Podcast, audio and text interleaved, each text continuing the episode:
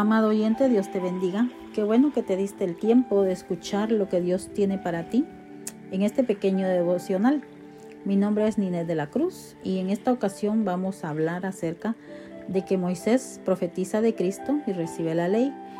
Y esto lo encontramos en el libro de Hechos capítulo 7, versículo 37 al 39.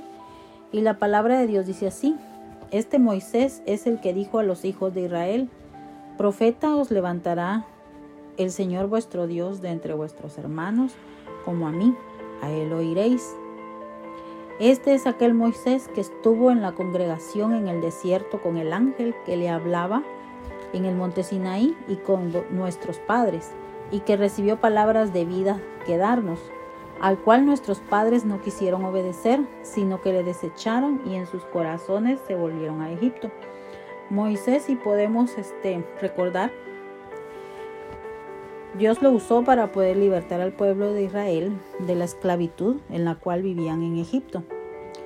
Moisés fue guiado por Dios a través de ese tiempo en el cual él estuvo guiando al pueblo de Israel y también él profetizó acerca de un profeta que sería levantado también del mismo pueblo de Israel, como también había levantado a Moisés y estaba dando el consejo de que a ese profeta había que escucharlo. Y el nombre de este profeta es Cristo. ¿Sí? Cristo que vino a pagar por nuestros pecados y lo hizo a través de la muerte y muerte en la cruz. A través de esa muerte Él llevó nuestros pecados y nos da la oportunidad de ser nuevas criaturas, de nacer de nuevo. Y Él vino a cambiar todo referente a la ley porque la ley era difícil de cumplir. Me viene a la mente cuando Jesús andaba andaba en esta tierra hablando de su palabra, hablando de perdón de pecados, hablando de que él era un hijo de Dios, él se encontró con una situación en la cual un grupo de personas estaba a punto de apedrear a una mujer que había sido encontrada en adulterio. Y cuando él vio esa situación, él dijo que el que estuviera libre de pecado que tirara la primera piedra. ¿Cuál es el punto acá? Que nadie estaba libre de pecado. ¿Y qué, qué queremos entender con eso? Que la ley era difícil de cumplir. Para eso apareció Jesús, el Hijo de Dios, para que pudiéramos alcanzar perdón de pecados a través de su muerte. Y esa muerte fue muerte de cruz, como lo dijimos al principio.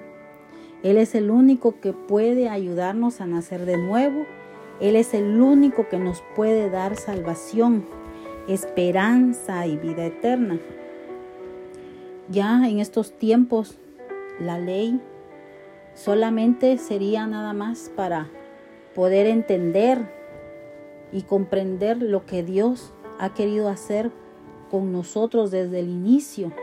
Lo podemos ver desde el Antiguo Testamento, cómo Dios ha tenido cuidado de nosotros y nos ha dado mandamientos para podernos conducir en esta vida. Pero lastimosamente como seres humanos de carne y hueso, se nos es difícil regirnos a ciertas reglas o mandamientos y que son difíciles de cumplir. Para eso está Jesucristo en esta ocasión, que Él nos liberta de todo pecado siempre y cuando vengamos con un corazón dispuesto a entregárselo al Señor. ¿sí? Porque aquí en el capítulo 39 dice, al cual nuestros padres no quisieron obedecer, sino que lo desecharon y en sus corazones se volvieron a Egipto.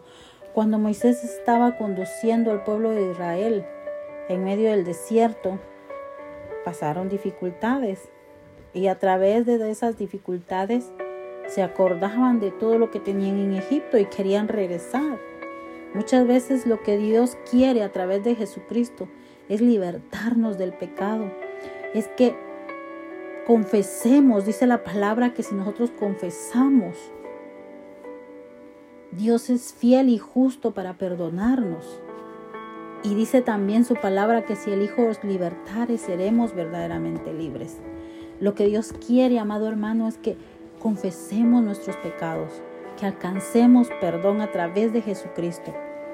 Esa es la razón por la cual el Señor entregó su vida por nosotros. Así que, amado oyente, abre tu corazón, abre tu mente, date esa oportunidad de conocer a Jesucristo.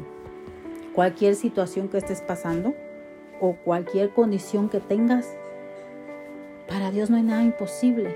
Dios está extendiendo su mano a través de Jesús para que tú alcances perdón y misericordia.